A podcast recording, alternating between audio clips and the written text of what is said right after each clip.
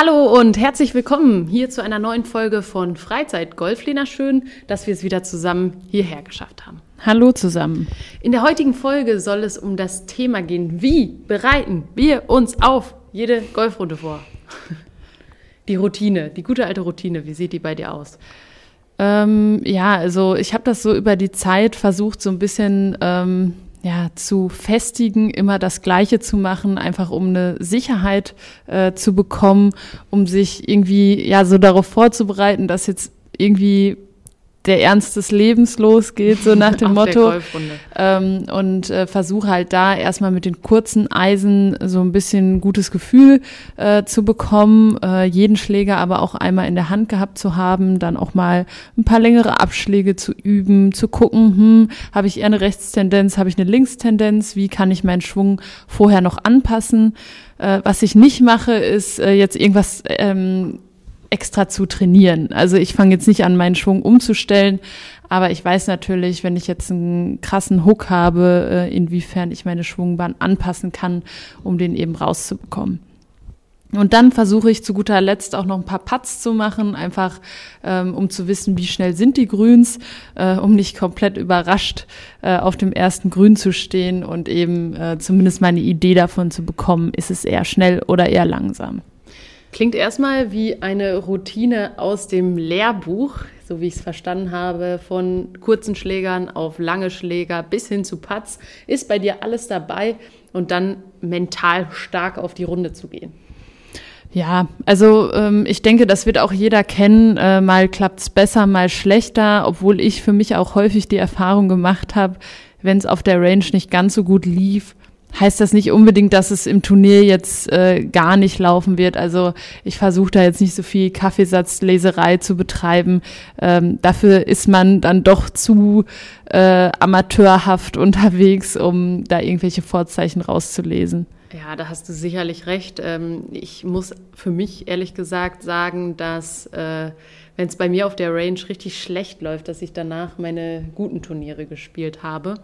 Äh, das Sollte heißt, man aber auch, glaube ich, nicht pauschalisieren. Nicht, ich, also auch für dich solltest du dir im Kopf wahrscheinlich jetzt nicht festsetzen, so es muss auf der Range schlecht laufen, damit es dann auf der Runde richtig gut wird. Nein, aber ich schreibe jetzt eine Runde nicht ab, äh, wenn es auf der Range mal nicht so gut liegt. Nö, Zumal ich, ich ehrlich gesagt mich nicht in diesen ganz festen Routinen dort bewege, wie man es natürlich wahrscheinlich auch von mir erwartet. Ähm, Habe ich eher eine andere Herangehensweise. Und die, die habe ich eigentlich. Das Chaos. Nein, nein, nein, die habe ich eigentlich schon seitdem wir spielen. Und zwar hole ich mir mal ein Eimer Bälle. Wie viele sind das? 22 oder was haben wir da? Es waren mal 25. Ich ja, glaube, mittlerweile sind es 20, glaube okay. ich. Ja, ist schon eine deutliche Preissteigerung. Ja. ähm, naja, auf jeden Fall eine Ladung hole ich mir.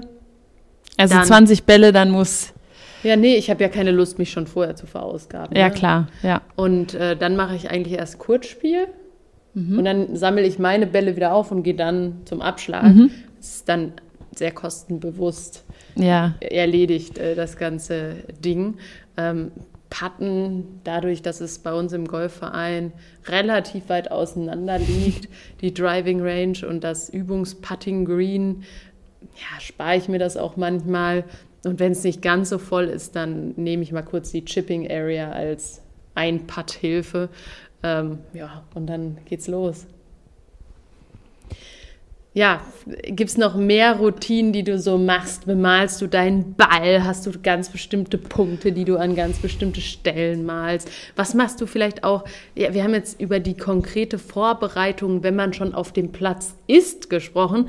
Aber es gibt ja durchaus auch noch so ein paar Sachen, was man vielleicht vorher macht. Isst man vorher vielleicht Pommes Currywurst oder wie bereitest du dich da an der Stelle vor? Also wenn ich jetzt richtig viel Zeit hätte, ich glaube, dann würde ich also nie. Ja, genau. Dann würde ich am Tag der, äh, davor auf jeden Fall nochmal spielen oder zumindest mal in der Woche davor, dass man einfach mit ein bisschen Spielpraxis reingeht. Ähm, ansonsten würde ich zusehen, dass ich an dem Tag dann genug gegessen habe. Ähm, klappt auch manchmal so, manchmal so. Ähm, und ähm, ja, wie gesagt, ich versuche halt nicht für mich so ein riesen Ding daraus zu machen, dass man jetzt ein Turnier spielt, weil das so das Thema so unnötig aufbauscht. An sich sollte man ja so viel Turnier spielen, äh, wie es irgendwie geht, einfach um für sich da gar keine Besonderheit mehr äh, zu sehen.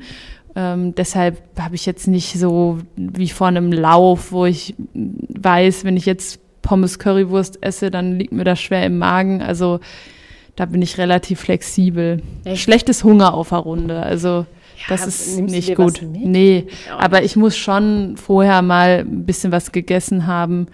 Ähm, eine Flasche Wasser dabei zu haben, ist nicht verkehrt.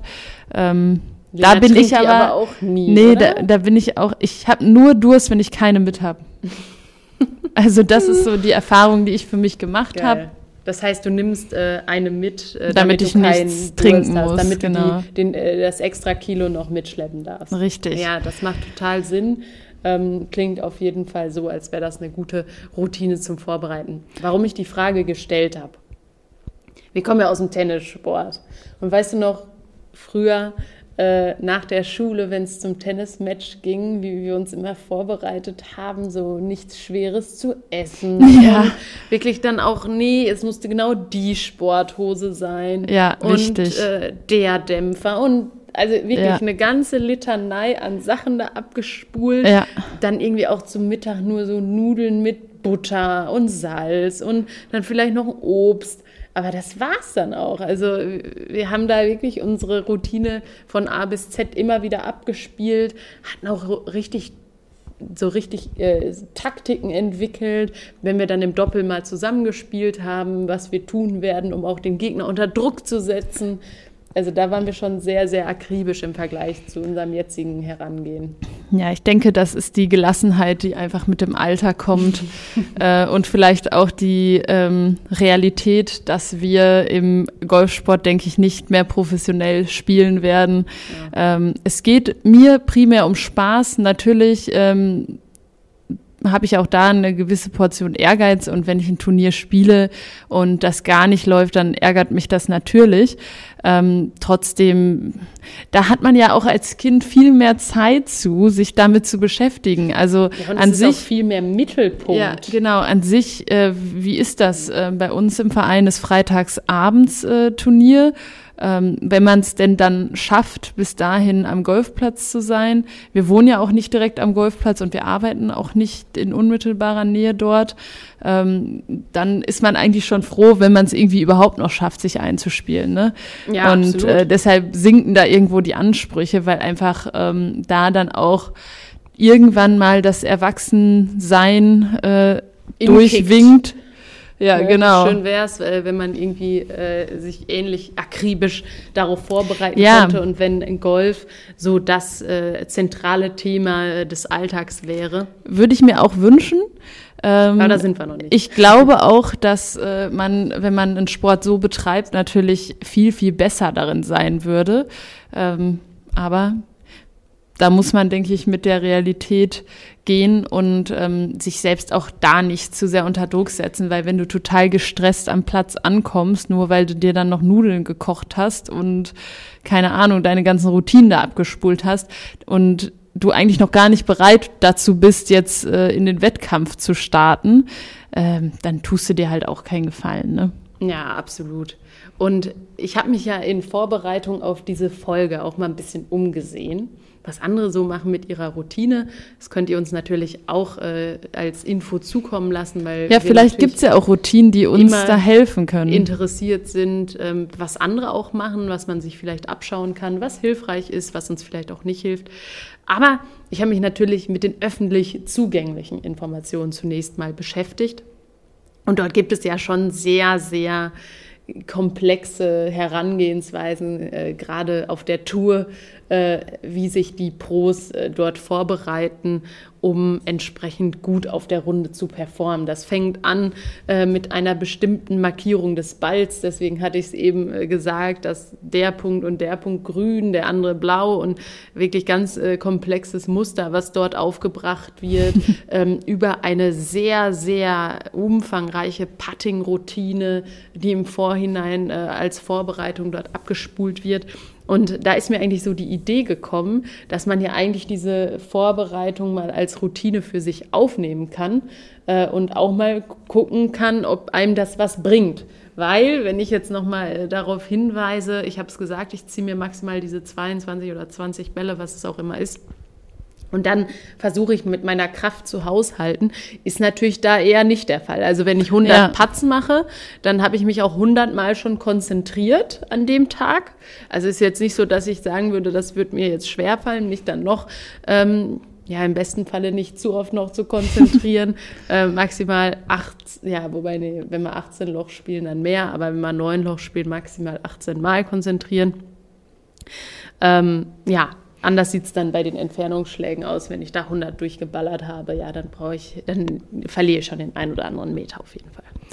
Aber es ist doch eigentlich interessant, jetzt wo du über die Putting-Routine gesprochen hast, ähm, dass wir da so wenig Fokus bisher drauf legen. Ja, also kein. vielleicht sollte ich meine Routine da nochmal anpassen, weil ähm, also ich persönlich habe das Gefühl, dass man beim Putten dann doch irgendwo die meisten Schläge ja. einfach liegen lässt. Ja. Und ähm, ich glaube fest daran, dass wir uns äh, erheblich verbessern können, wenn wir den ein oder anderen Dreierputt einfach weglassen. Absolut. Und ähm, lass es viermal passiert sein oder dreimal.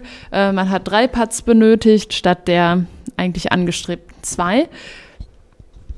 Ne? Ja, also das ist, ist, ja schon eine erhebliche Anzahl an Schlägen, die nachher wirklich auch einen ja. Unterschied macht. Ja. Deshalb ist es, glaube ich, gar nicht so verkehrt, sich ähm, eigentlich absurd, dass ich mich eher auf die langen Schläge konzentriere und auf die Eisenschläge. Klar, die gezielten Eisenschläge sind auch wichtig, ähm, aber eigentlich ist doch das Kurzspiel zumindest für mich würde es mehr Sinn machen, wenn ich äh, mich darauf konzentrieren würde. Ja, aber es ist ja auch eine Routine vor einem auf die Runde gehen, ist ja nicht in Stein gemeißelt. Also nee, du hast dich dem nee, ja nicht verschrieben und du hast dich dem auch nicht verpflichtet. Ähm, du kannst das für dich frei wählen. Das ist ja das Schöne. Du kannst es für dich ausprobieren und am Ende glaube ich, wird man auch immer, wenn man schlecht gespielt haben, eine Ausrede finden, woran es jetzt diesmal lag. Ne? Also, ja, aber ich glaube, also selten war meine Ausrede, dass ein Spielen so schlecht war. Ja, vielleicht hat man es nicht gemacht, aber auch da, ich habe mich ja sonst auch schon nicht eingespielt dann nimmt man halt die erste Bahn in Kauf. Ne? Da hat ja. man dann auch jeden, jede Schlagart mal zumindest. Durch. Das ist ja auch äh, der Vorteil, wenn man jetzt nicht Zählspiel spielt. Ne? Ja, da kannst absolut. du in der ersten Bahn, da kannst du ja, auch noch sagen, auch komm, äh, da hast du jetzt keinen Punkt. Nicht, wenn du dich verbessern willst, dann solltest du das besser nicht machen. Ja, vielleicht da schon. noch ein Hinweis, dann auch lieber auf einem Paar 4 einspielen, also einspielen. Die erste Bahn ja, sollte ein Paar sollte 4 sein. Paar 4 sein, weil Paar 3, da musste, das muss die, mit Der erste muss sitzen. Im, ja. Im Loch sein, weil das sind die Punktebringer. Und ein Paar 5, wenn du jetzt, sag ich mal, schon einen schlechten Abschlag erwischt, puh, dann ist das eine ganz schön lange Bahn, bis ja. du dann da bist. Deswegen finde ich es auch immer doof, auf der 10 bei uns anzufangen. Ist ja ein paar 5, ne? Mhm. Ich wünsche mir immer, ein paar 4, deswegen rede ich mir das auch manchmal ein. Ähm, aber ist dann eben eine doofe Bahn zum Einspielen, in Anführungsstrichen. Ich finde aber auch das macht irgendwie so was aus, auf welcher Bahn man anfängt. Ich war total. beim ersten Turnier total perplex, dass man nicht da anfängt, wo man sonst immer anfängt. Und das hat mich schon Voll ein bisschen. Nee, nee, nee, mein erstes Turnier war gut, aber ähm, es hat mich zumindest mal irritiert, dass ich jetzt auf einem, ich bin nämlich auf einem Paar 3 angefangen. Und, Fun Fact, ähm, ich bin auf Bahn 10 angefangen. Ja, guck. Und das heißt, du musstest dich nicht umstellen. Nö. Für mich war ähm, das auch erst am zweiten äh, Turnier dann verwunderlich. Ah, du wusstest es gar nicht. Nee, ich habe gar nicht so weiter gedacht, dass ja. alle anderen ja woanders gestartet sind. Ja, genau. Aber du, Learning by Doing, ne? Ja. Wenn es dir vorher keiner sagt, dann findest du es irgendwie raus. Es war auch kein Weltuntergang, aber ähm, nach diesem Paar 3 kamen drei sehr lange Bahnen. Mhm. Also zumindest finde ich, die sind sie das sind zwei Paar vier und ein Paar fünf und trotzdem erscheinen sie mir lang. total lang. Weil da auch wenig passiert. Es ist sehr genau. viel geradeaus. Es ist einfach so einmal in die Richtung, einmal in die andere Richtung und einmal wieder in die, die andere die drei Richtung. Zickzackbahnen. Genau. Ähm, ja, aber hat, hat mir dann erstmal nicht geschadet. Äh, ich weiß gar nicht, was meine Routine da war. Ich glaube, da war ich einfach mit mir selbst beschäftigt. Ja, ich hatte bei den ersten Turnieren, das ist jetzt nicht das Thema, aber hatte ich viel, viel mehr Respekt, was falsch zu machen. Heute denke ich mir, ja, selbst wenn ich was falsch mache, irgendeiner wird schon merken. Ja, und, und man kennt die Regeln ja mittlerweile auch besser. Ja, ja, das, das Also man hat zwar diese Regelprüfung da gemacht, aber ähm, dann liegt der Ball mal nicht so wie im Regelbuch und dann fragst du dich schon, hm. hm was ist denn jetzt hier Phase oder wo ist die Dropping Area oder was auch immer. Ne? Ja. Also das sind ja so Sachen, die findet man irgendwie dann erst Na, ähm, durch erfahrene Turniere. andere Golfer heraus. Dafür brauchst du die ersten Turniere, weil du tendenziell auch da eher in diese Lagen spielst. Ja, das ist es ja auch, das genau. Ja, das, das, ist ja das Paradoxe. Mein, mein erster Abschlag auf dem ersten Turnier ging in so einen Busch. Yay. Und dann ja, gut, war unspielbar. Und ich so, hm. Hast keinen provisorischen gespielt, oder wie? Das weiß ich ehrlich gesagt. Doch, aber ich habe ja meinen dann irgendwie wiedergefunden. Oder irgendein anderer hat den wiedergefunden. Ich weiß jetzt nicht mehr ganz genau, wie es war. Ende vom Lied war, es war nicht aus, es lag einfach nur in einem Busch. Und dann musstest du halt zwei Schlägerlängen und droppen oder so. Okay so auf die Regel haben wir uns dann verständigt, war für alle in Ordnung, äh, hat sich keiner beklagt. Aber ja, du, einen Blumentopf habe ich auf der Runde eh nicht gewonnen, also nee. war jetzt auch nicht so schlimm. Ja, also halten wir fest, Routinen sind irgendwie wichtig. Ja, man kann auch mit den spielen, man kann an denen arbeiten, man kann, äh, glaube ich, auch viel Einfluss auf das Spiel nehmen. Ähm, wir haben jetzt heute über Vorturnier- oder Vorrundenroutinen gesprochen. Es gibt ja durchaus auch noch mal ein paar andere Sachen, die wir äh, mal hier im Podcast behandeln können. Zum Beispiel, ähm, wie ist die Routine vor einem Abschlag? Haben wir eine Putting-Routine? Auch da habe ich auch ganz ja. interessante Sachen auf Instagram gesehen, wo man wirklich mal drei, vier Bälle über eine gleiche Distanz ähm, oder über die gleiche Neigung versucht hat, ins Loch zu bringen. Und dreimal ist der Ball woanders rausgekommen, um so zu beweisen, dass Putting eben Glück ist. Ähm, könnte man sich auch mal mit beschäftigen. Ähm, oder auch Routinen nach dem Spiel. Wie nutzt man äh, oder wie kann man es nutzen, was man auf der Runde erlebt hat? Es gibt ja auch Menschen, die führen Schlagtagebuch oder Rundentagebuch. Ja. Könnten wir auch mal machen. Also der Golfsport ist voller Routinen oder voller möglicher Routinen, ähm, voller Themen eben auch dann entsprechend für unseren Podcast. Oder es ist auch die Routine, danach einfach ein Glas Wein zu trinken. Auch das. Übrigens, wer sich fragt, warum wir heute keinen äh, Wein von Dolomiti Weinhandel hier stehen haben, ähm, ja, wir hatten heute keine Lust, etwas zu trinken. Äh, dennoch unterstützen sie uns natürlich weiter. Also ist natürlich nicht jeden Abend so, dass man keine Lust hat, aber äh, zwingen muss, muss man sich ja auch nicht. Genuss. Genau. Ähm, schaut gerne weiterhin auf der Seite vorbei, dolomiti-weinhandel.de. Weiterhin tolle Weine dort, die wir sehr empfehlen können. Genau. Und der Code Freizeitgolf weiterhin gültig. Auch da sind Korrekt. wir natürlich noch mit am Start. Und die wichtigste Routine für dich, für euch in der Woche ist natürlich, in diesen Podcast hereinzuhören.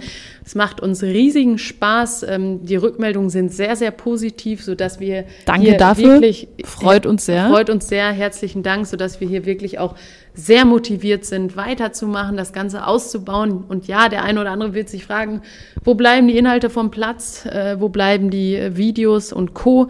Auch da wir versuchen immer unser Bestes und möglichst viel rauszuhauen, was geht. Manchmal ist es mehr, manchmal ist es weniger und dementsprechend bleibt einfach dran. Es wird auch da wieder was kommen. Wir haben uns auch da die eine oder andere spannende Sache ausgedacht, die aber durchaus auch viel Arbeit ist, ähm, sodass äh, wir uns natürlich freuen, wenn ihr uns dort weiterhin unterstützen würdet und ein bisschen äh, Geduld habt, äh, um künftig dort auch wirklich sehr, sehr professionelle und spannende Videos weiterhin zu erleben wie heißt es so schön, Lara? Gut Ding. Will Weile haben. Richtig. Und ähm, ja, damit können wir den Podcast guten Gewissens für heute beenden, oder? Ja, macht euch eine schöne Woche. Bis zum nächsten Mal. Viel Spaß auf dem Golfplatz. Ciao. Ciao.